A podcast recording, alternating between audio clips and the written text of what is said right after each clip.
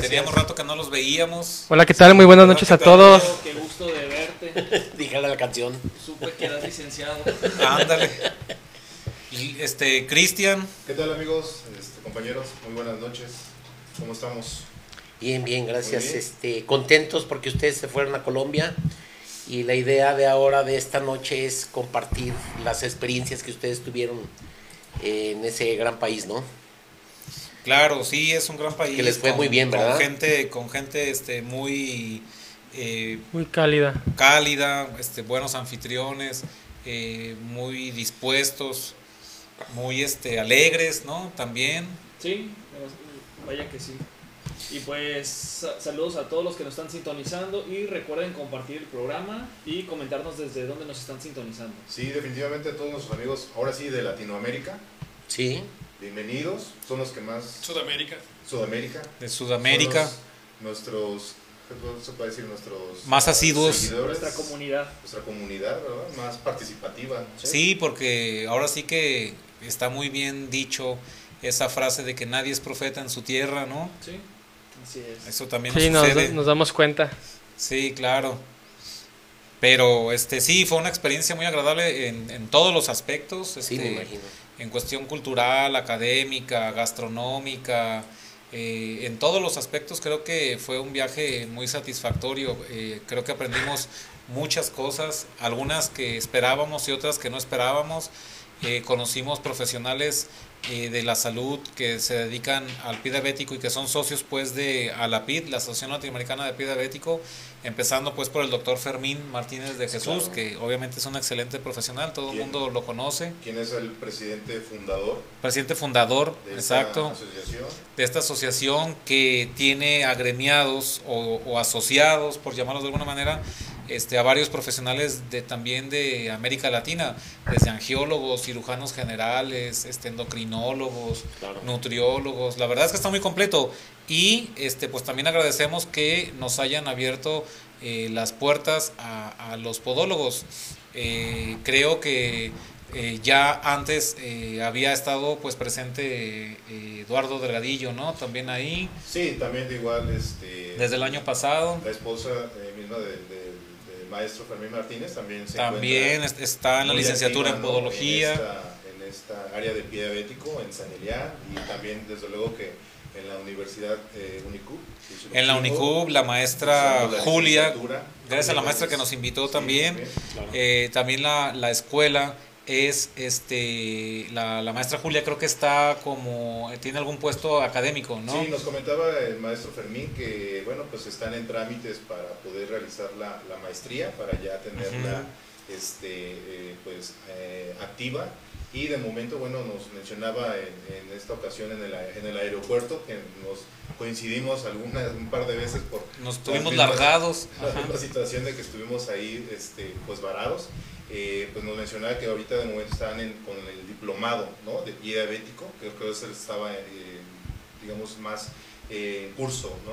Sí que ahorita estábamos platicando incluso dos cuatro seis este bueno estamos pensando Estamos asistir pensando. Somos los que hacemos los seis. Exacto San los seis. exactamente. Sí, para... Ah, para tomar este curso que creo que nos haría crecer mucho en, nuestros, en nuestro concepto eh, y en nuestra área de, de- de desempeño, como es el pie de riesgo, ¿no? Sí, definitivamente si el pie de riesgo, este, el riesgo de la- del estadio 3, pues eh, eh, es tratar también o conocer parte de lo que es el pie diabético. Desde luego que esta es una opción para poder asistir a, a San Elian, ¿no? Y Claro. poder Claro. conocer más a detalle Claro.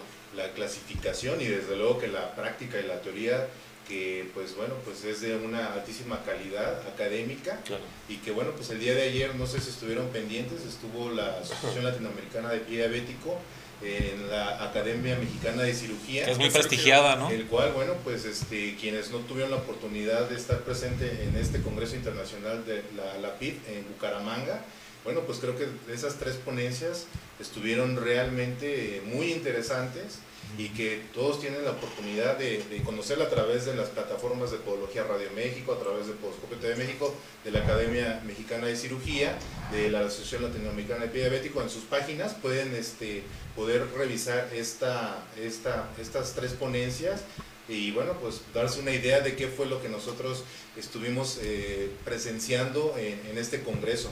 Claro, yo, yo mencionaba eh, ahí en el curso que los podólogos creo que podemos aportar con la prevención eh, de manera importante porque mencionaba que los podólogos vemos con demasiada frecuencia un paciente con diabetes.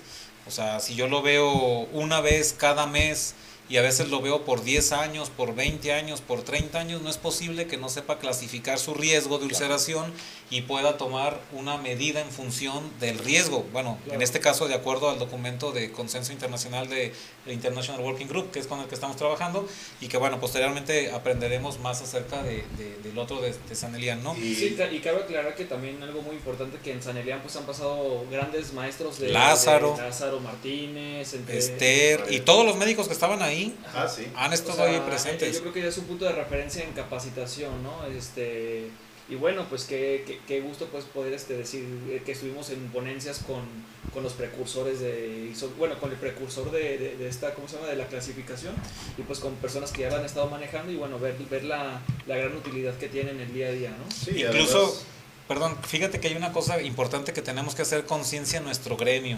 O sea, ya vimos la complejidad que tiene el manejo del pie diabético y las competencias que se requieren para, para su manejo adecuado.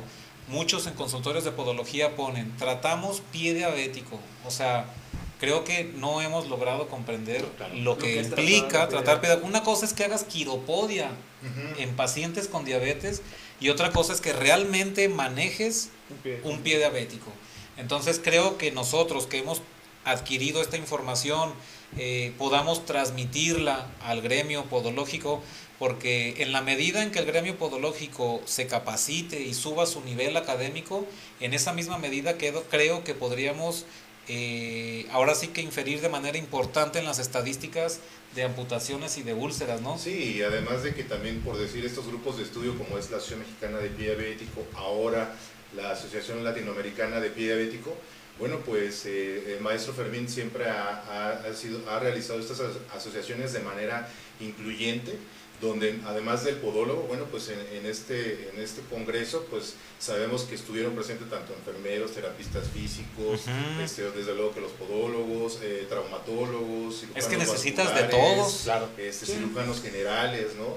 Y demás, y, de, y, eh, también obviamente nutriólogos que conformaron eh, esta, este, esta lista de, de, conferencias magistrales. exactamente, de conferencias magistrales y que bueno, pues nos damos cuenta que parte de la oportunidad de ser podólogos, bueno, pues es que nos podemos, podemos ser parte del pie del tratamiento del pie diabético. Y como bien lo menciona Armando, bueno, pues finalmente pues no nada más es este, eh, anunciar en, nuestro, en nuestros consultorios que tenemos pie diabético si, si no tenemos pues básicamente ni el conocimiento del concepto. las competencias no ni las competencias de causa las competencias y desde luego que un adiestramiento que es parte fundamental para poder clasificar el orden del caos que en el cual se encuentra al observar al paciente con estas el ataque del pie diabético. Así es el ataque del pie diabético porque como bien decíamos anteriormente bueno pues a veces los pacientes a veces los, los profesionales quieren atenderlo todo verdad son todólogos. de, principio a fin.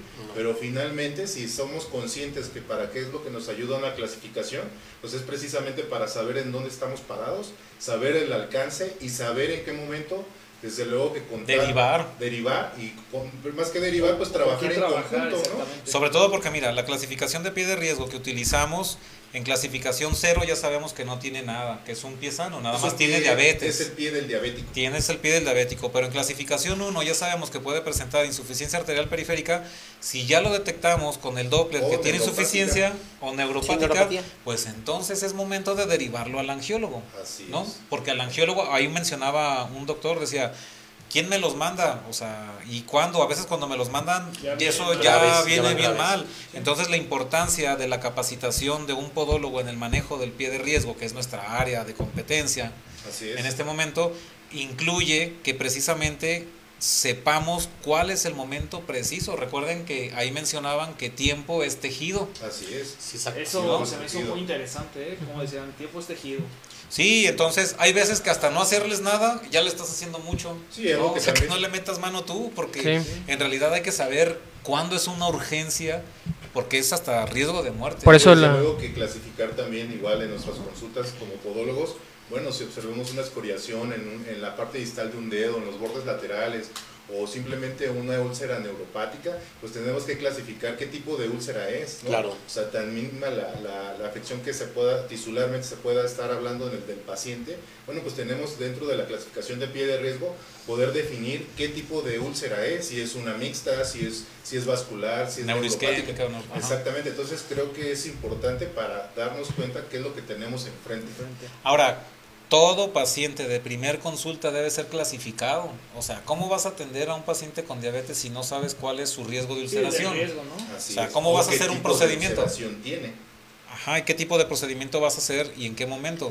Entonces, todo, si ya estás atendiendo pacientes con diabetes y tienes con ellos un año, dos años, cinco años y no sabes ni lo que estás haciendo, ni Si ni no con conoce quién. la etiología, pues definitivamente el tratamiento no va a ser el adecuado. Sí, ¿verdad? no todos los pacientes con diabetes se tratan igual. Si no se Claro clasifican, Exacto, sabemos si podemos atenderlo en un momento oportuno o definitivamente ya no nos toca atenderlo por el momento. Así es. Precisamente la importancia de acercarnos a estos grupos de estudio o a este tipo de congresos para saber y conocer a profundidad cuál sería la, en la línea de tiempo, cuál es el tipo de tratamiento que podríamos eh, sugerir al paciente para derivar, porque obviamente pues se comprende de uno, de, de- de- del control glucémico, de la nutrición, ¿no? Por un- Sí, de varios aspectos. que, que- que son casos que, como bien mencionaban en la, en la sesión de ayer, desde la prevención y desde quitarle los zapatos al paciente, pues bueno, ya se empieza a... Desde a saber que si hasta el 40% de las úlceras del pie se presentan por un zapato inadecuado, entonces la calzadoterapia es parte de nuestro trabajo para educar. Si ya sabemos que hasta el 70% de, los, de las personas pueden tener un pie más grande que otro, entonces ya desde, desde esos aspectos que parecen tan simples y sencillos podrían ser determinantes para este, ayudar a prevenir. Si queremos que como profesionales de la salud seamos, toma- seamos perdón, tomados en cuenta, pues necesitamos demostrar capacidades. O sea, necesitamos conocer a profundidad el tema. Este, si pretendemos que nomás cortando uñas y callos ya o sea, es suficiente y nos tienen que tomar en cuenta para No. pertenecer a un grupo multidisciplinario, pues no, o sea, realmente hay que demostrar, hay que este, evidenciar nuestras eh, Capacidades. nuestras capacidades, que se vea reflejada en las estadísticas, ¿no? Y hacer presencia para que todo esto sea más enriquecedor en cuanto a información. Claro, no sé si hay comentarios. comentarios, sí. Dice Segunda Aro, hola, buenas noches, saludos desde Perú, Bella Vista, Callao. Saludos a Perú, buenas noches desde la Gran Tenochtitlan. saludos Mario. Michoacán. Reina del Sur, muy bien Pedro.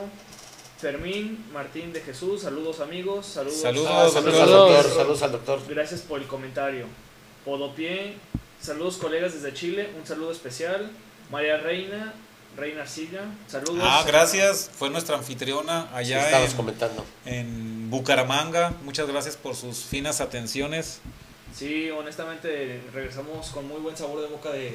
de los bumaguenses, ¿no? Ese es el gentilicio de los bumaguenses. Pero haz de Dice cuenta, Fermín, ay, perdón, no, No, termino. Dice el doctor Fermín, sean bienvenidos a San Elian. Muchas gracias. Ya estamos planeando, ir, doctor. ya ir, estamos doctor. planeando. Ahí, por el- ahí luego le echamos una llamada para bueno. ponernos de acuerdo. Dice Carmen Ceballos, buenas noches, bienvenidos, saludos especiales a todo el grupo. Pedro Cárdenas, gracias doctor Fermín. Y Elia, buenas noches, muy interesante el tema. Saludos desde Ecatepec. Ahora sí, seguimos. Sí, entonces creo que parte importante de, de las metas que como profesionales de la salud o de los retos podemos tener en el caso de la podología, pues es el pie diabético, es el pie de riesgo, es evitar las ulceraciones, es un área importante que debemos de, de- de- de dominar, ¿no? Y de poner en práctica. Obviamente una quiropodia puede ayudar en un pie de riesgo, pues sí, porque hasta una mala quiropodia puede provocar un problema.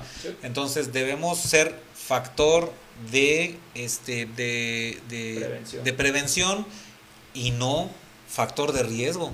¿No? Porque cuántas veces yo les digo al perro más flaco se le cargan las pulgas, después resulta que el podólogo que le cortó la uña y lo sangró, como no sabía en qué clasificación de riesgo de ulceración Exacto. estaba, pues entonces resulta que por el cortecito de la uña, cuando bueno, el paciente ya traía todo un deterioro de Creo que- control glucémico. Creo que debemos de evitar de ser un factor de riesgo, ¿no? Nosotros Claro, ajá, el claro. conocimiento solo es lo que nos va a llevar, Así ¿no? es, Sí. entonces el conocimiento pues es el que nos va a quitar de esa lista de factores Claro. de riesgo.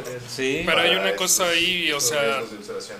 Puede ser que ese es un factor de riesgo, pero más riesgo es que si tú tienes, como cualquiera, un error, que lo peor que no lo sepas tratar. Claro. Porque, muchas veces lo trata, mucha gente lo encubre y deja ir un paciente herido cuando puede ahí tener una solución rápida y por no meterse en problemas, la complicación se hace a posterior. Claro. ¿sí? Sí, desarrollar capacidades de diagnóstico y clínicas, pues obviamente solo con formación, solo con entrenamiento, solo con ver, con tocar, con sentir, con oler, Con ¿no? La pseudomona, o sea, ¿qué pasa cuando ya trae una infección importante?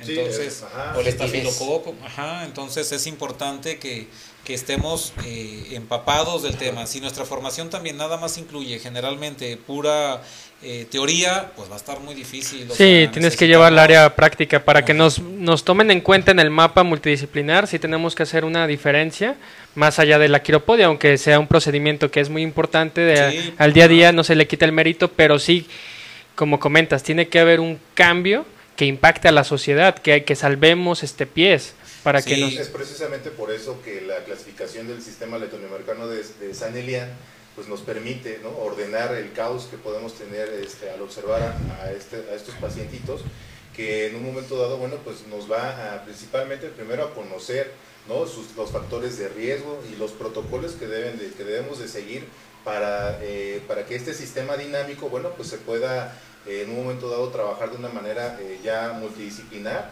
y pues bueno, poder tratar de, eh, como bien lo dice el, el maestro, pues no nada más es tratarlo, es ver que también este, camine y, re- y regrese a su, a su vida, ¿no? Ahora, hay Actual. algo importante que puntualizaba ahí, que muchos de los estudios que nosotros consumimos como datos duros tienen, eh, son estudios de origen pues sajón, europeo, que a veces no aplican necesariamente a nuestra naturaleza, ¿no? A nuestra naturaleza, aunque seamos todos homo sapiens y seamos todos hombres, bueno, pues hay diferentes diferencias en todas las... las Desde este, culturales, ¿no? Sí, desde culturales. Entonces, obviamente, lo que trata de, de aquí en este caso puntualizar y rescatar el sistema sanelian es aplicable a la población latinoamericana, o sea, que sea más acorde, más acorde a, a nosotros. Así es. Ahí también presentaba un dato que a mí la verdad me sorprendió este, en esta este, estadística en el cual dice cuántas personas con diabetes, o sea, por cada 100 mil personas con diabetes,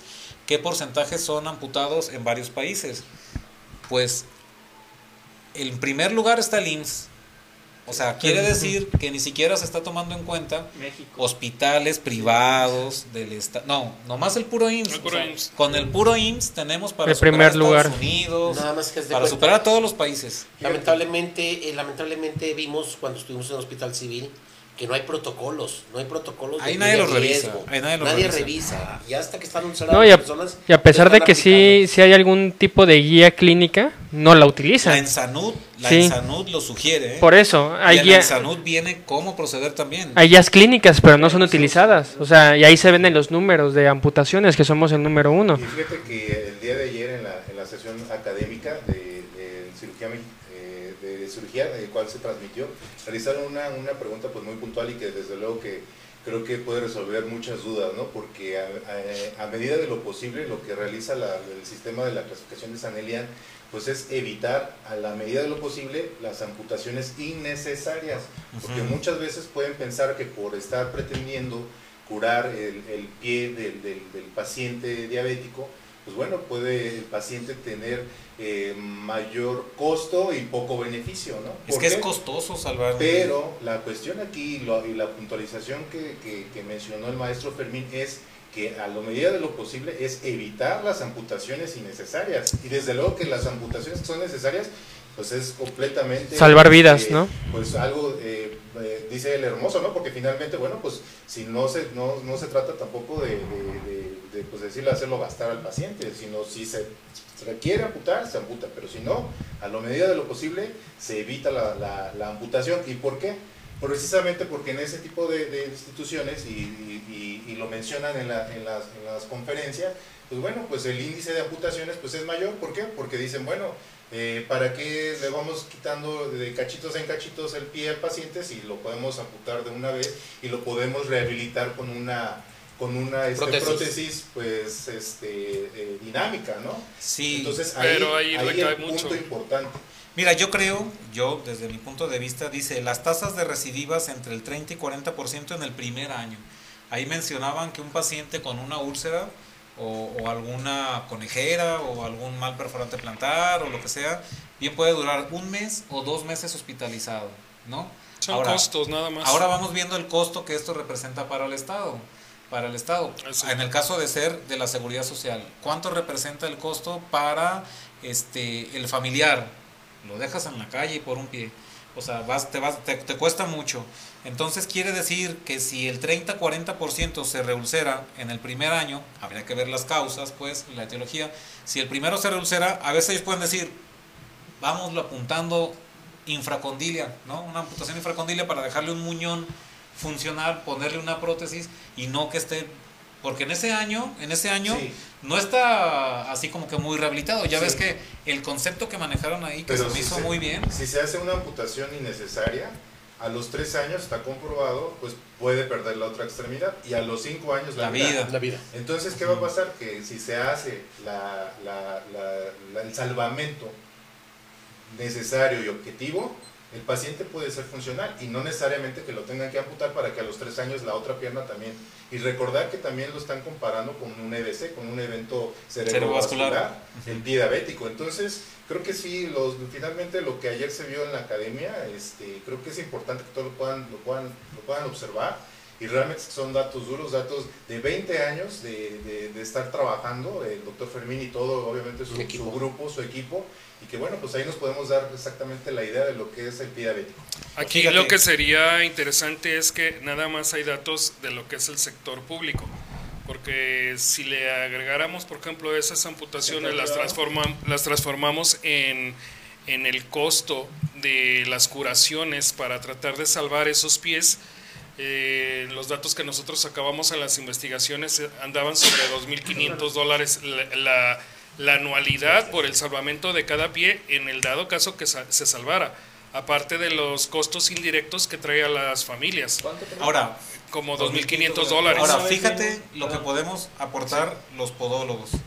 Yo lo que quería terminar nada más una cosa, este, aquí sería interesante ver cuánto es lo que aparece en los en las instituciones privadas.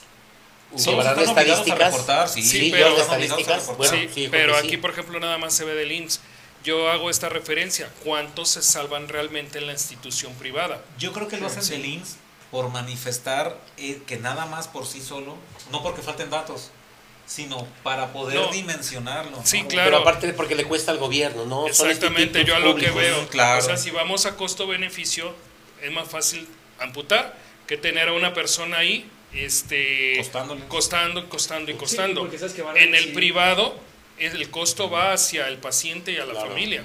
Entonces sería interesante cuál es la incidencia de cada una de las partes. O es nada más el puro costo o es porque están previendo que a largo plazo es más beneficio, entre comillas, amputar que... que Yo creo que se basa mucho eso de amputaciones, ¿saben qué? En la exploración vascular.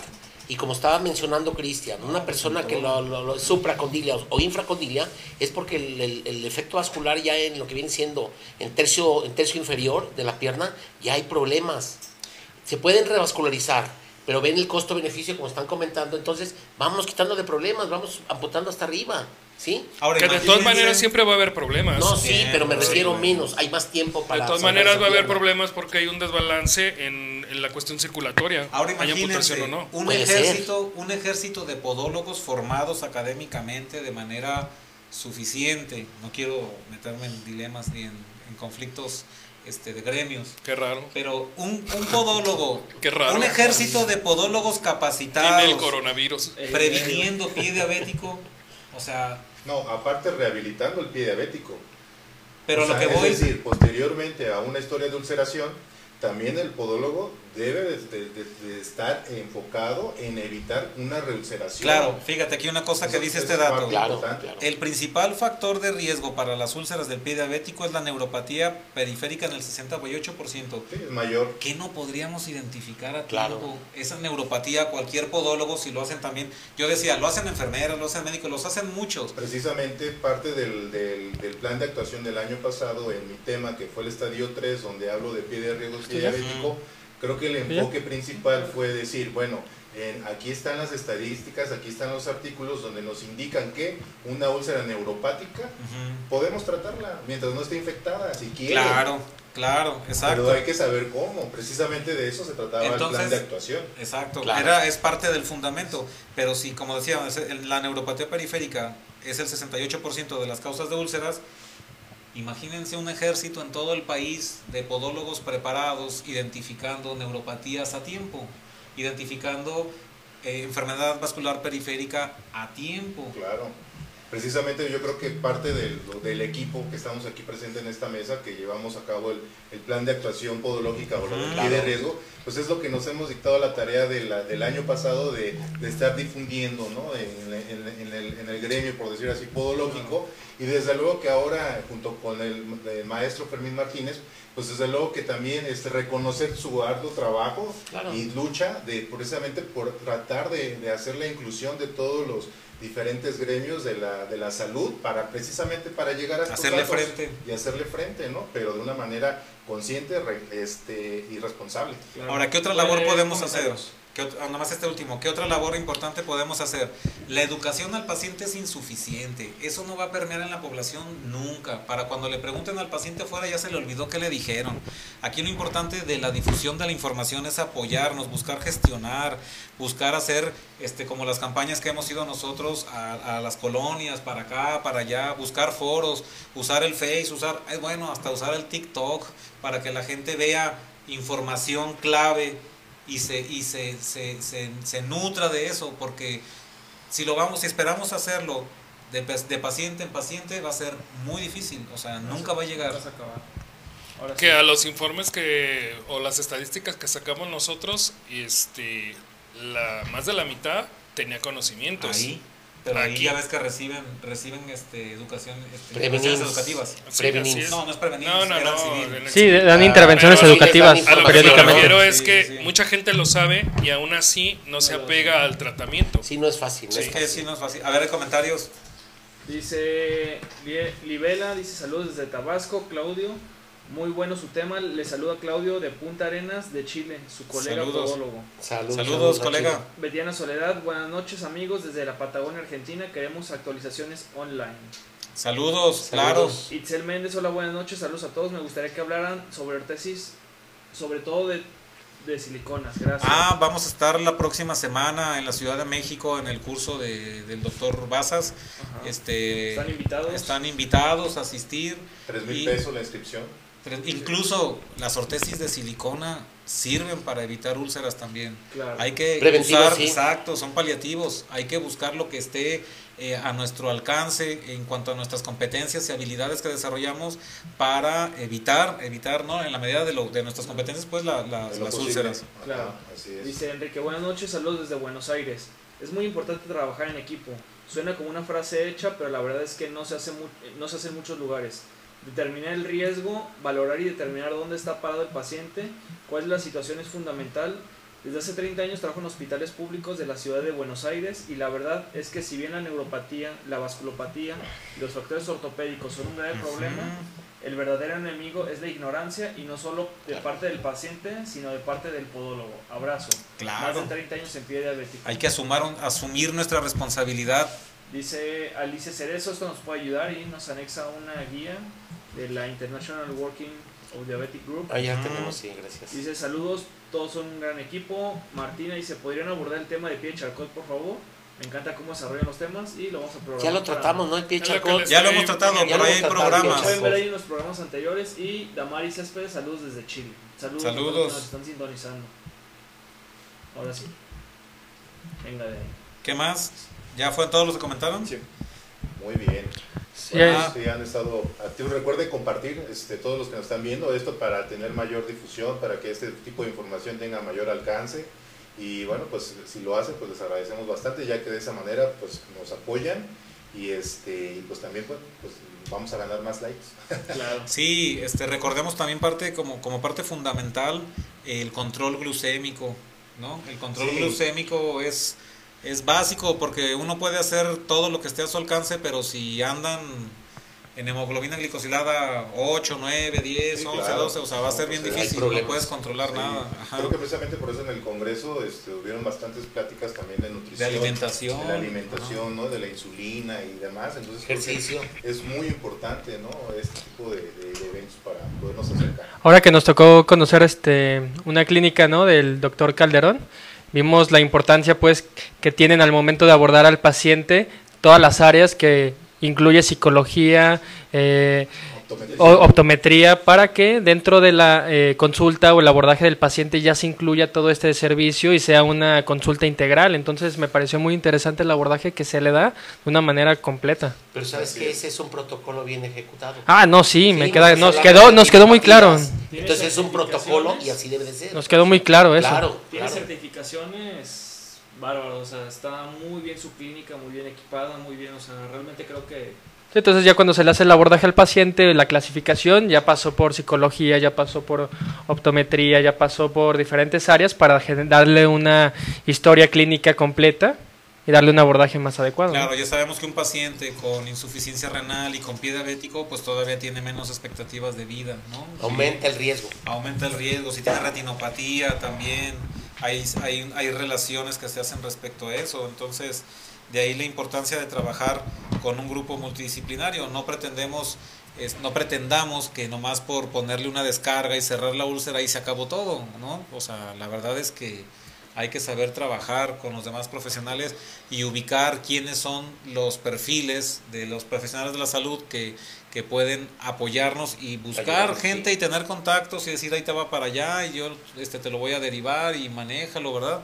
Para que Claro. también tenga resultado el trabajo que nosotros podamos realizar. Sí, es que como, como bien lo mencionaba este, el doctor Calderón, eh, ahí cuando tuvimos la, la invitación de, de- de ir a conocer su, su clínica, pues bueno, pues es que dice, "Ven, finalmente la diabetes eh, incluye toda la área médica, o sea, Sí. todas las especialidades por una sola enfermedad que es la diabetes. Entonces, por eso digo, tanta relevancia, ¿no? De que de la inclusión de todo este sistema multidisciplinar y pues, Claro. bueno, finalmente esa es, esa es la, la, el- el- el- ¿cómo se puede decir? la respuesta pues Es que es un síndrome. La diabetes es. es. un síndrome, entonces por eso abarca todas las, todas las áreas. ¿verdad? Aquí en una de las diapositivas del doctor Fermín de sí dice, que era lo que les mencionaba, diferencias del síndrome del pie diabético con otras regiones.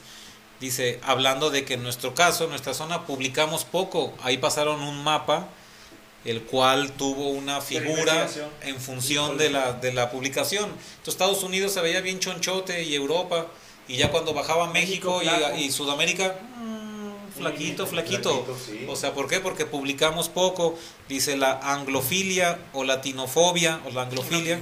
Ajá, o sea, estamos, le damos mayor crédito A a, a lo extranjero, a Armstrong. ¿no? A A otros. Dice, Ah, síndrome, dice, hace una pregunta irónica, dice, síndrome de Estocolmo.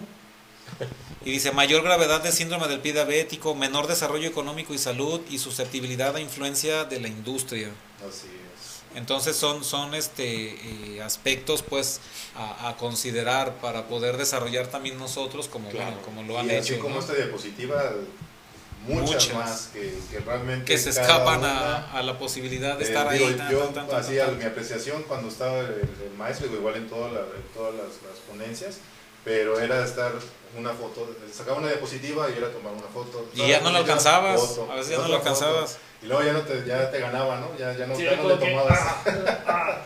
Pero sí, digo, finalmente como estos datos, muchísimos datos. Por eso la importancia de asistir a estos eventos, ¿no? Así es. La Mexipied o a la PID. Aquí está otra también que me pareció interesante que dice, ¿cómo mejorar el valor predictivo en el pie diabético? Dice, conocer sus elementos o sus variables, disminuir al mínimo las incógnitas, clasificarlas, conocer la entropía y el concepto del caos, su incertidumbre predictiva y el tiempo dimensión que incrementa el caos. Entonces son aspectos pues también importantes que este, debemos de, de desarrollar en cuanto a capacidades diagnósticas y clínicas pues para, para poder eh, manejar este tema de manera apropiada.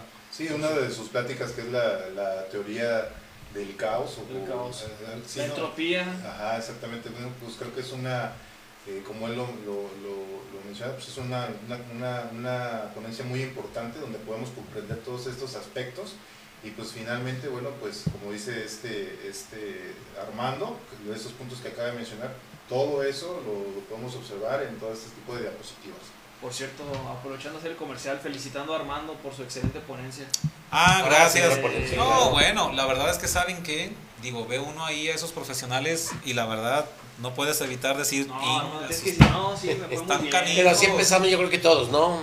ya en esos niveles tenemos que irnos poco a poco fraguando con conocimiento para poder presentar. Sí es un, sí es un foro de, de, mucho nivel, es un foro y donde están prácticamente todos en el, en el mismo nivel y están en la misma sintonía, que si van a abordar una cierta clasificación, que en este caso es la de San Elian, todos van en el mismo canal y todos van este, con la premisa de que todos ya manejan. ya lo manejan y, lo dominan. Ellos solamente van a actualizar. Otra, se conocen, son amigos, que eso es importante. La importancia. Pero pues llega uno que no conoce a nadie. Pues, pero, aquí. Lo, mencionó eh, Maestro ¿no? Dice, bueno, finalmente estos son, son foros precisamente para, eso. Para, llenar los espacios que igual pueden eh, complementar o hacer una, una, una masa de, debate. Y de, sí, como nutriólogos, como todo. Criterios y que pues bueno, en el caso de Armando, bueno, pues eh, viene de la sinergia de nuestro curso que tuvimos el año pasado, donde bueno, pues todo apuntó a que estuviera ahí presente en este, en este congreso, ¿no? Y aparte la invitación de la Universidad Silopcingo, ¿no? Sí, yo creo que en, realidad no es una, yo como decía ahí, no es una invitación a mi persona,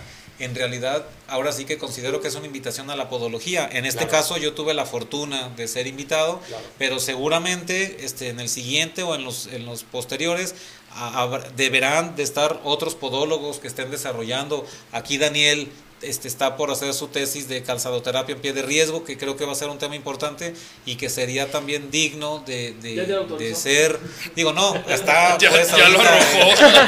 ya lo comprometí. sí, no, pero estamos encaminados en el pie de riesgo. entonces, no va a ir a 40 tipos de, de callosidades. De callosidades, no. Era por ahí alguien, ¿verdad? Pero fíjate que es importante ir a este tipo de, de cursos, de congresos y llevar un tema que sean relevantes para la podología, no solamente llevar un tema ajá, que nos vean como los corta uñas, sino llevar algo de investigación y que sea un tema que ayude a, salvar y prevenir el pie diabético. Claro, así es. O sea, no fuimos con cualquier tema. Y también mencionar que la ciudad de Bucaramanga, bueno, pues también se distingue porque nos, mencionaban que, bueno, pues es donde más había este, centros de, salud, ¿no? De, atención. Entonces, bueno, pues también la ciudad creo que está es, escogida por alguna razón y además que pues muy agradable. Y hazte cuenta, más que, más que Bogotá, podólogos más que Bogotá. Bueno, eso no, no, no hay un censo, no, no en ese sentido. Ah. sino más bien de salud. el departamento, como le llaman, o, la ciudad de Bucaramanga, bueno, pues se distingue precisamente por la atención a la salud, ¿no? Ah, entiendo. Sí, o sea, como un... Como Guadalajara, que es la zona del silicio. Sellos, que es la zona de... Y sí, ibas caminando a la ciudad y muchas personas con sus, sus pijamas así como quirúrgicas. En así como en Guadalajara los godines, allá con sus... Eh, sí, por todos lados había médicos. También agradecer al doctor Calderón, que nos abrió las puertas de, de su institución. De este, todo. Pues, Fusande. Fusande, la, la, secretaria, me imagino, no sé quién era, bueno, pues se portó muy amable, ¿no? De, estarnos esperando a ver a qué horas podíamos este, hacer este tour y bueno, finalmente se sumó la maestra Julia, el maestro Mundo. Eh, pensamos que no iba a estar el doctor Calderón y al final ahí estuvo también con su esposa. Nos mostró sus instalaciones, este, cómo trabaja. Este, la esposa de Fermín, Elizabeth. Entonces, pues bueno, finalmente pues se hizo, ahora sí que el tour ahí es este, pues padre, ¿no? sí, sí, sí, muy Súper padre. Sí, muy bien, y la verdad este, nosotros nos sentimos aceptados, este, yo iba a usar otra palabra, pero no, porque luego se presta malos entendidos, pero este fuimos nos, nos, hicieron sentir aceptados, este nos hicieron sentir bienvenidos. Claro. Y este creo que también también este respetados de acuerdo a nuestras competencias, como decía, pues cada quien participamos desde nuestras eh, eh, capacidades o desde nuestras competencias, ¿no? Sí, y, finalmente la camaradería, como le llaman, bueno, finalmente este, pues después de ver estos super especialistas, este, finalmente digo, creo que siempre el trato ha sido digno, respetable y motivador, ¿no? ¿Para qué? Precisamente pues de ver todas sus ponencias, este, todo el, alto grado académico que tiene, pues bueno, finalmente también este, te, te, motiva ¿no?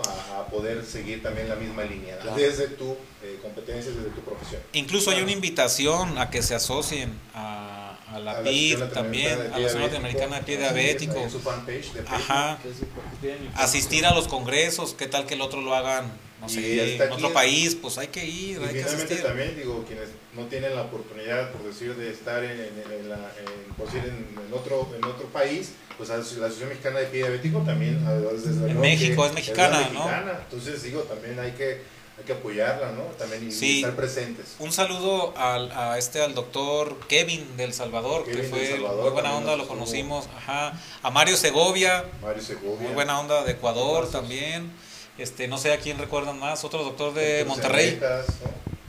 No de Matamoros, un doctor de Matamoros muy Matomor- ah, sí, el muy- doctor Martínez Guerra, quien estuvo acompañando el día de ayer en esta, en esta sesión académica al doctor Fermín Martínez, también al doctor Neftalí. Nef- cirujano oh, buenísimo vascular. el Neftalí, eh. Muy bueno, muy pura bueno. eminencia. Sí, no, no, ahí pasaban claro, videos y sus, sus quirófanos y todo, y la verdad es que ahí es donde dice uno, ¿cómo que consultorios tratan pie diabético? O sea, Sí, por eso te digo, si no Pues, ¿de tenemos las competencias no hay que meternos. Necesitamos continuar aprendiendo. pero hasta para de- derivar hay que saber. No, claro, claro, pero si aplicamos, haz de cuenta, lo, lo que viene siendo la clasificación del pie de riesgo, nosotros en atención primaria como podólogos tenemos muchísimo trabajo. ¿Qué hacer? Mucho Sí, que es que prácticamente todo, la, la mayoría de lo que se vio es ya como tal el pie diabético. Claro. Pero aquí la importancia de abordar más esta clasificación que va a ayudar a la parte preventiva, ¿no? Que es donde más nicho hay de trabajo. Exacto, fíjate, si dicen, hay algunos estudios que dicen, hasta el 15% de las personas con diabetes en algún momento de su vida se van a ulcerar, hasta el 15. Otros dicen hasta el 19. El último de Armstrong dice hasta el 34. Bueno, pero si vemos que 66, 80 o 70 no se van a ulcerar, ahí tenemos Área de una oportunidad. amplia área de trabajo para educar, para clasificar, para evitar que se vayan a ulcerar. Ya ellos, que, que yo considero que son como una especie de urgenciólogos de pie diabético, pues ellos ya se van a enfocar en esa área que es Sí, más compleja y A que salvar requiere- vidas prácticamente, Exacto, no solamente... Requiere más capacidades, Sí, más formación. de ahí los niveles de atención, ¿no? Primaria, secundaria, terciaria, donde finalmente, Así bueno, es. cada una. Y fíjate algo que me gustó mucho fue que este, la- en esta sesión, voy a repetir, eh, eh, Fermín, Fermín Martínez ya incluye eh, escuchar la palabra po- podología, podólogos en esta importante este, Foro. academia o foro, bueno, pues realmente ya es algo que de celebrarse. ¿no? Y se expresa muy bien sobre la podología. una emoción Sí. bonita, ¿no? Escuchar. Claro. Sí, sí, sí, eso bueno, pues es una invitación y un compromiso también de nosotros a, a seguirnos eh, formando y, y ahora sí que este, darle a la sociedad lo que espera de nosotros, ¿no? Hay que tener compromiso social también eh, con la comunidad y aportar, aportar lo que sabemos que podemos aportar, ¿verdad? Sí, no sé si hay más comentarios. Sí, sí, sí, claro. ¿Listo? Súper bien. Dice, se va y se corre con de Argentina, importantísimo la prevención del pie diabético. Judith, saludos desde Costa Rica, excelente programa, los felicito. Saludos, gracias. María Luis, saludos desde Tlaxcala. Saludos a Tlaxcala. Son muy buenas las propuestas, compañeros, diagnosticar a tiempo las úlceras y también saber trabajar malas, trabajar malas multidisciplinariamente. Atentamente, Carla Inés Muciño. Saludos, Dice- Carlita. Carlingas. sa- saludos desde Tlaxcala, me encantan sus temas, aprendo mucho de ustedes. Gracias. Gracias, gracias. Dice aquí Alicia Cerezo nos está compartiendo más PDFs. Ale dice, hola, buenas noches a todos. Janet Trillo dice, felicidades a todos. Qué bonito equipo han formado. Y como el doctor Fermín, se agradece su esfuerzo a asistir a congresos de este nivel, porque, quien- porque quienes los vemos en la transmisión reafirmamos el compromiso que tenemos en la podología. Mayandi Sandoval, saludos muchachos, felicidades por todos sus logros. Saludos, Segunda gracias. Aro, pero con cuidado, que hasta con cuidado hasta que pase esta pandemia del coronavirus. Los congresos son muy importantes y María Eugenia, la mejor manera para evitar pie diabético siempre será la educación. Saludos. Pues mira, fíjate, Muchas áreas. ajá. Ahorita hablando de eso, también se mencionaban en algunas diapositivas que precisamente era como un cáncer, ¿no? El pie diabético, finalmente. Entonces, Peor que peor que un cáncer. ¿eh? Entonces, Peor que un pues, cáncer. Si estamos alarmados por ciertas eh, eh, pandemias, ¿no? También digo, el pie diabético también es de, también Claro, aunque yo digo una cosa, el pie diabético no se pega. Claro, el pero coronavirus sí, ¿no? está- Se transmite. Y estando 22 horas en el aeropuerto más, ¿verdad? Como nosotros. A ver, que los dejó el avión. en los próximos 10 días a ver si no resultamos con coronavirus. que empiece a toser uno. Bueno, yo ya siento hasta la nariz floja. De los nervios. que Colombia, te- Eh, ándale. Eh, Beto y Colombia, yo ¿qué? la vamos a pagar. Colombia. Ah, Ustedes sin ir. Sin ir nosotros la vamos a contagiar. No, pagar. espérate, eh, La, la espérame, la gripe colombiana. La gripe la OMS colombiana. menciona que ya está en más de 100 países, imagínate. No, ya es una pandemia. Sí, ya. sí, es una pandemia, Oiga, a mí me preocupa que la, por si la NBA ya canceló La su Champions temporada, League, la Champions. Estaba Este, viendo un documental, un reportaje más bien sobre las personas que estaban yendo de vacaciones a Italia. Dice, no, llegamos de vacaciones, juntamos sabe cuántos años y no hay nada, no, hay nada que hacer, o sea, los museos. Ahora lo preocupante. de hecho ya no están entrando, ¿no? Ya está cerrado el país desde antier. Estados ¿Y qué Unidos. no, pero la gente que está allá desde hace 10, 15 Pero días. ellos ya no los van a dejar salir. No, Ah, de eso ya no sé, pero el chiste es que ya sus vacaciones ya se perdieron, imagínate. Eran Sí, mexicanos. Entonces yo lo que digo, entonces ¿por qué México no hay Qué feo, ¿no? ninguna es que campaña aquí no se- sanitaria? lo que pasa es que, aquí no es México. La importancia, digo, realmente es que creo que actualmente no se le está dando importancia a nada que tiene, o sea, realmente... Relevancia de salud. Han de Sí, decir, no, aguantaron las no, filas de... O sea, todos los temas importantes están siendo ignorados. Mira, yo tengo una teoría. Dice, aguantaron colas de para gasolina, han aguantado temas de salud con el cáncer. Este, el país como está en 0% de crecimiento y también este año con expectativas de 0%, no hay margen económico que aguante una campaña sanitaria tan estricta como en otros países que cierran fronteras. Imagínate aquí, cierras esto, cierras la industria, cierras muchas cosas, No hay inversión, no hay, de por sí no hay. Sí, no hay no hay. Ahora con esto nos vamos a ir a recesión. Obviamente esto es No, ya estábamos. Pero con Calderón Peor. sí hubo.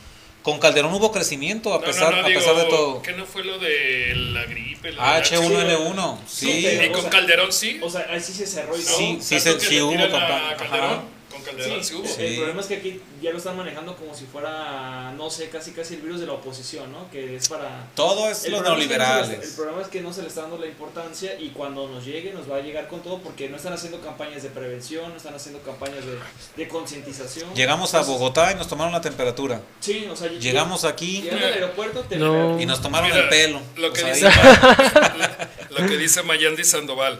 Dice, Armando, es que México tiene otros datos. La- ese Ah. es el punto. exacto. Como diría el tío Beto, yo tengo otros datos. No, ¿Qué yo no fregones? digo, dice el presidente, yo no. ¿Qué tan fregones somos que en México solo hay seis casos? no manches. Imagínate. No, no, es no, que pero lo que pasa es que lo que les falta al mundo es el Big. No, el caldito, Ah, el caldito de pollo, o sea, de pollo. Fíjate, De se gallina. supone que llegaron de Italia dos personas.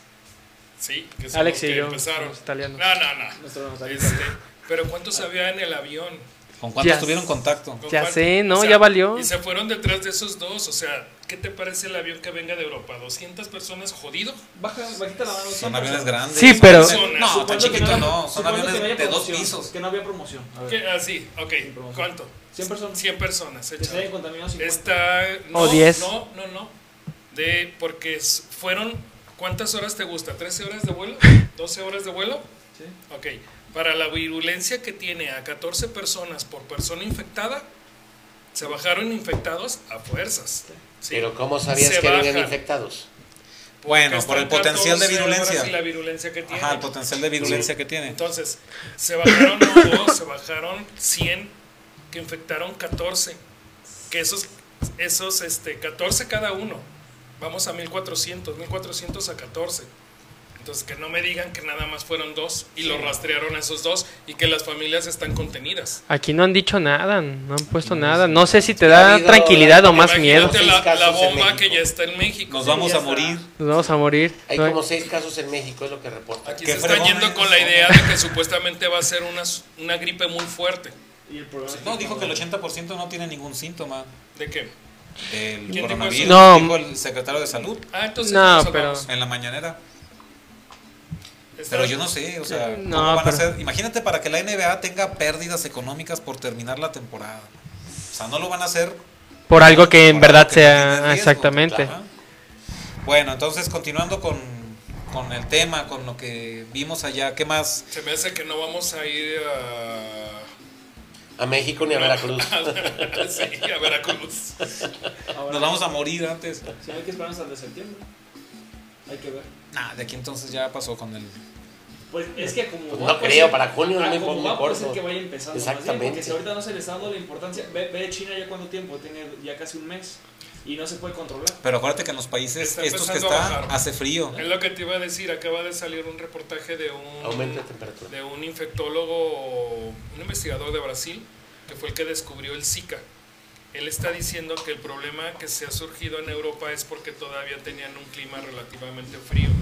Aquí en México, que estamos empezando calor, eso sería la única ventaja que podríamos tener los países de Latinoamérica o de América del Sur, que vamos a tener algo de calor y que supuestamente no aguanta el virus una exposición este Si no aguantamos nosotros. no, pues No, la, imagínate la temperatura Bueno, que se va a La salvar temperatura. Sonora, Sinaloa, Chihuahua, eso se van a salvar por el calor. La Pero temperatura. supuestamente la temperatura lo va a controlar, que porque este tipo de coronavirus que están relacionados a las gripes y neumonías y todo este rollo, no aguanta el calor. Temperatura. En teoría. Ahora, como yo digo, Oye, si los es zancudos algo ya- nuevo. El dengue. Es algo mutado. nuevo, o sea, no lo saben realmente que... Pero bueno, aquí más bien sería esperar y ver qué sucede A aquí. ver en qué este sucede. Entonces, este, ¿qué más recordamos del Congreso? ¿Cuántos acá de vamos a el Bucaramanga. programa aquí en tres Bueno, meses? finalmente también la, la asamblea de la LAPI, donde ya Ah, eh, donde asistimos, asistimos, ¿verdad? Tuvimos la, la fortuna de poder este, asistir y ser Pero- invitados. ver cómo sesionan, ver qué opinan, ver qué, ver qué deciden. O sea, realmente todo fue aprendizaje, ¿eh? Todo fue Toda una aprendizaje. organización, ¿verdad? Que se tiene. Sí, sí, sí. Sí, muy bien estructurada, fundamentada y, como, y bien este, como debe de ser, ¿no? Bien concreta. Bien concreta, exacto. Sí, sí, sí, así Y es. para finalmente celebrarlo con una, una cena, ¿no? De, de la misma asamblea y desde luego que la bienvenida de los... Sí, nos atendieron muy bien. Hasta el doctor Calderón hizo una paella, ¿verdad? Una paella. Y una para nosotros. Hay una paella y para nosotros. Ajá. Sí, no, nos atendieron muy bien. Fue muy grato, ¿no? La convivencia que hubo con todos los este, asistentes. Sí, Sí, claro, esperamos poder ir a la, a la siguiente y, y bueno, ya tener más, más interacción Datos. este, y retroalimentación, ya por la confianza de haber estado una vez, la segunda vez seguramente este, ya nos sentiremos más adaptados, ¿no? Sí, y ya, Sí, más- ya. y ya también además, bueno, pues este, el próximo junio del, del, del- ¿qué dijimos? Del 12 al 20, Del 15 al 20. del 15 al 20, ¿verdad? Este, el próximo curso de adiestramiento en servicio de diabético sanelián, donde pues bueno, vamos a... Si para entonces no hemos muerto. Así si para entonces ahí- ahí seguimos estaremos. Los que vivos, quedemos vivos. ahí Exactamente. estaremos. Ustedes que se murieron, pues no van a ir. así que doctor Fermín, si todavía nos sigue escuchando, vamos a ir seis para que nos haga un descuento. Ah, ¿y el curso de México cuándo va a ser? Próximo jueves. El curso de, Mex- de México el próximo jueves. Próximo jueves tienes que estar en México. Ok, ¿en, ¿en dónde? En el hotel, no me sé dónde es el hotel, perdón. Eh, este, no, pues bueno, el de, el de Basas. sí, Sí. Bueno, pues la más, para mayores informes en, el- en la fanpage de Sociedad, Sociedad de Podólogos. Podólogos. Para Sociedad que pregunten. Pueden dar toda la, la información correspondiente. Pero sí, como dices, ya para que todo el grupo asistamos a este curso y complementemos el pie de riesgo, ¿no? Y ya no nos quedemos del 1 al 2, sino ya pasemos al 3 todos en equipo y complementemos Claro. de mejor manera el pie diabético y todo el sistema latinoamericano de Sanelian. Hay que reiterar Sí, una es. cosa que desde el principio nosotros este, siempre hemos abogado, que hay que saber escoger los cursos a los que se deben claro. asistir, a las instituciones que deben de ir, a las escuelas que están reglamentadas. Que son autoridades, que son autoridades en la materia, ¿no? para que la capacitación en la que inviertan valgan y valgan para ellos y valgan para el paciente. Sí, que ¿no? de hecho el equipo de Podología Radio ahora sí que desde que hemos iniciado, bueno, en conjunto... Hemos hecho hincapié en eso, ¿no? Hemos hecho hincapié y realmente es que casi todos los eventos a los que hemos ido es bajo esas condiciones, ¿no? O sea, realmente nos va a aportar algo nuevo, quién lo está aportando, qué aval puede tener o qué, o qué respaldo tiene, ¿no? Claro. O sea, entonces, bueno, si fuimos a, a los que hemos ido ahora sí que es por algo.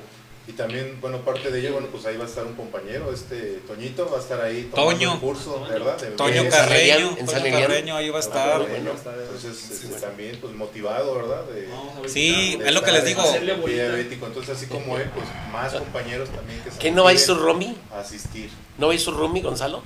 Gonzalo, No pues, sabemos. yo esperemos. ¿verdad? Igual y seríamos Sí, siete. Si va Gonzalo, siete. yo creo que 6, sí. 7, 8. Lo animamos. Con Toño. No, aquí somos seis. Seis, bueno, siete, Toño, ocho. ocho. Sí, 8. Pues se supone que Toño y Gonzalo son del equipo externo de Podología Radio. Son nuestros... Son nuestros corresponsales. Sí, uno en Querétaro y otro en. Irapuato. Toño con los dos habitantes de Irapuato. Él cubre la noticia allá en Irapuato. En Irapuato. Ajá. Así Sí, es. pero les digo, imagínense, imagínense en un mundo alterno de lleno de podólogos capacitados. Creo que sí bajaría la incidencia, ¿eh? Creo Claro. Que una parte de la clave, perdón, está en, en que nosotros que somos atención primaria, desde ahí empecemos a controlar, a identificar y a, a- a derivar en su momento y a tratar lo que a nosotros nos corresponde tratar. Hay Claro. una estadística que a mí se me hace muy interesante que fue, no recuerdo entre el año 2009 2013, pues en ese margen, cuando en Portugal entra el podólogo al sistema sanitario, al sistema, al sistema de salud pública.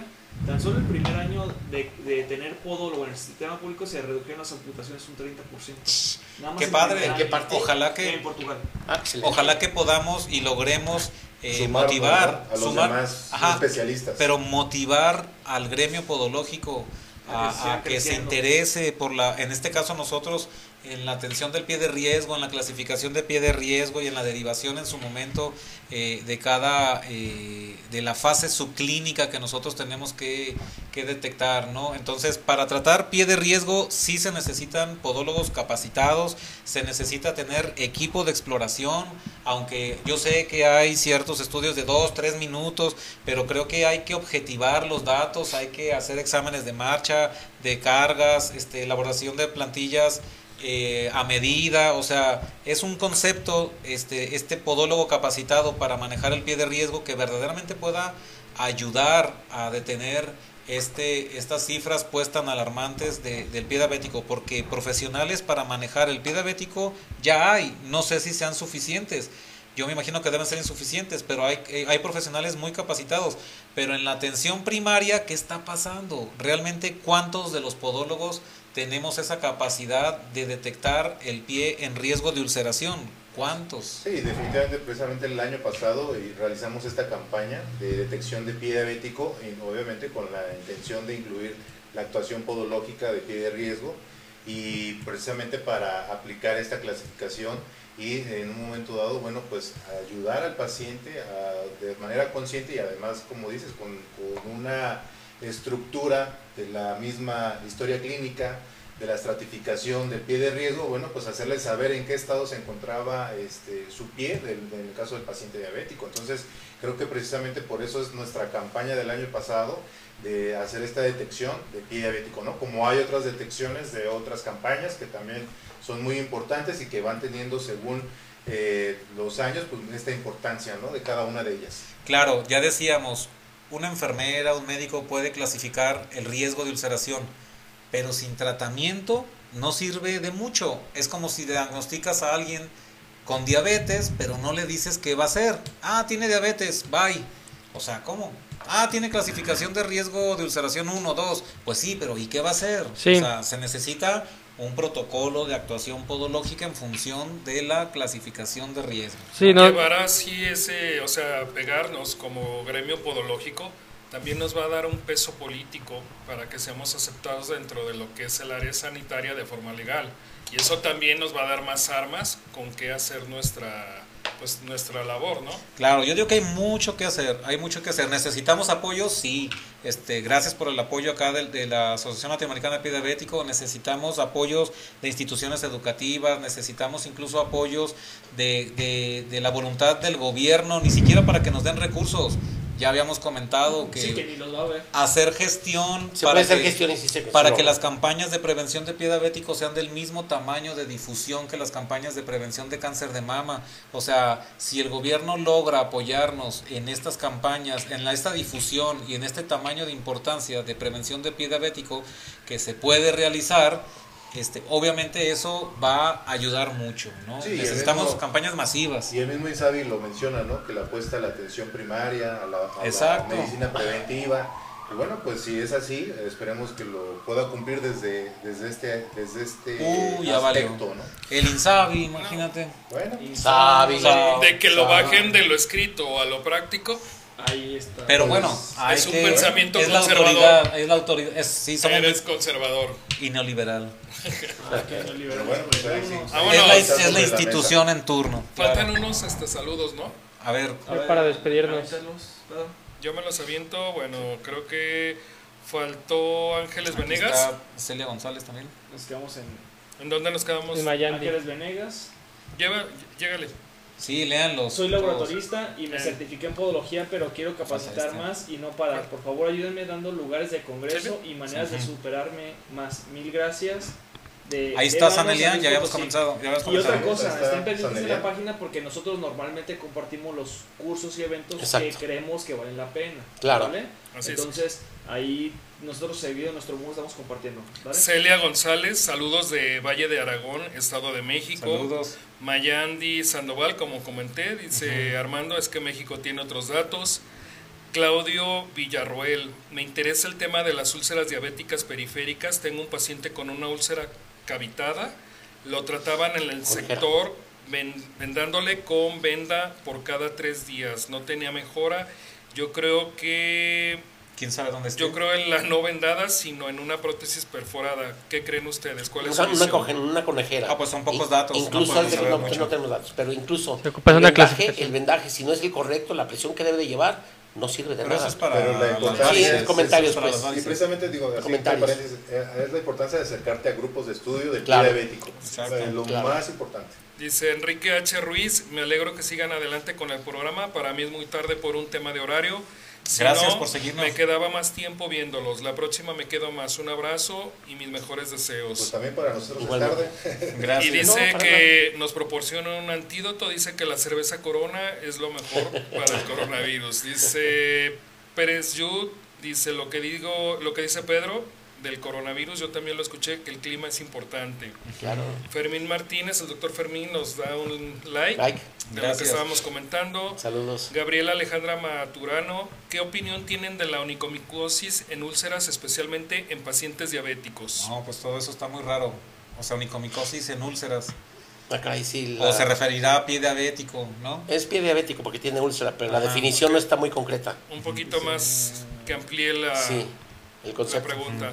Dice Gabriela Alejandra Maturano, consecuencias de riesgo en onicomicosis en las úlceras. Bueno, aquí me imagino a lo que se refiere. Dermatomicosis, es que si la ¿no? onicomicosis en un pie de riesgo Afecta. puede resultar este eh, un, un, pues un peligro. Pues sí, en cierta forma sí. O sea, si ya la persona tiene diabetes y una onicomicosis, por decir, hace una uña involuta o hace una uña distrófica, pues claro que va a ser un riesgo de ulceración siempre, ¿no? Sí, en el lo- dedo, o sea, Lo mencionó eh, Fermín, eh, maestro Fermín en el aeropuerto y fue muy específico. Riesgo de ulceración, riesgo de amputación y riesgo de muerte. Así, tal cual. Sí, y una uña, bueno, clasificando el riesgo, sabemos en qué momento podemos proceder y evitar que en el futuro sea un riesgo, ¿no? Y Claro. sí. Y este Romy Dalila, saludos desde Veracruz. Con eso Saludos, acabamos. Romy. Saludos. a Veracruz. Pues vámonos. Pues vámonos. Pues muchas gracias. Buenas noches a muchas todos. gracias por Estén estar bien, con nosotros. abre la pantalla, Cristian. Y eh, finalmente, recuerden las, este, ¿cómo se dice? Compartirnos para que esta difusión llegue Denle a like más, a la página. más gente. Claro. Sí, última, última, favor. Lucía Tai, saludos cordiales desde Lima, Perú. Saludos, Saludos a a Perú, Perú. también. Perú. Pues vámonos, buenas Muy noches. buenas noches y Buenas gracias. noches. Gracias, pásenla Nos vemos bien. en una semana. Nos vemos en la siguiente.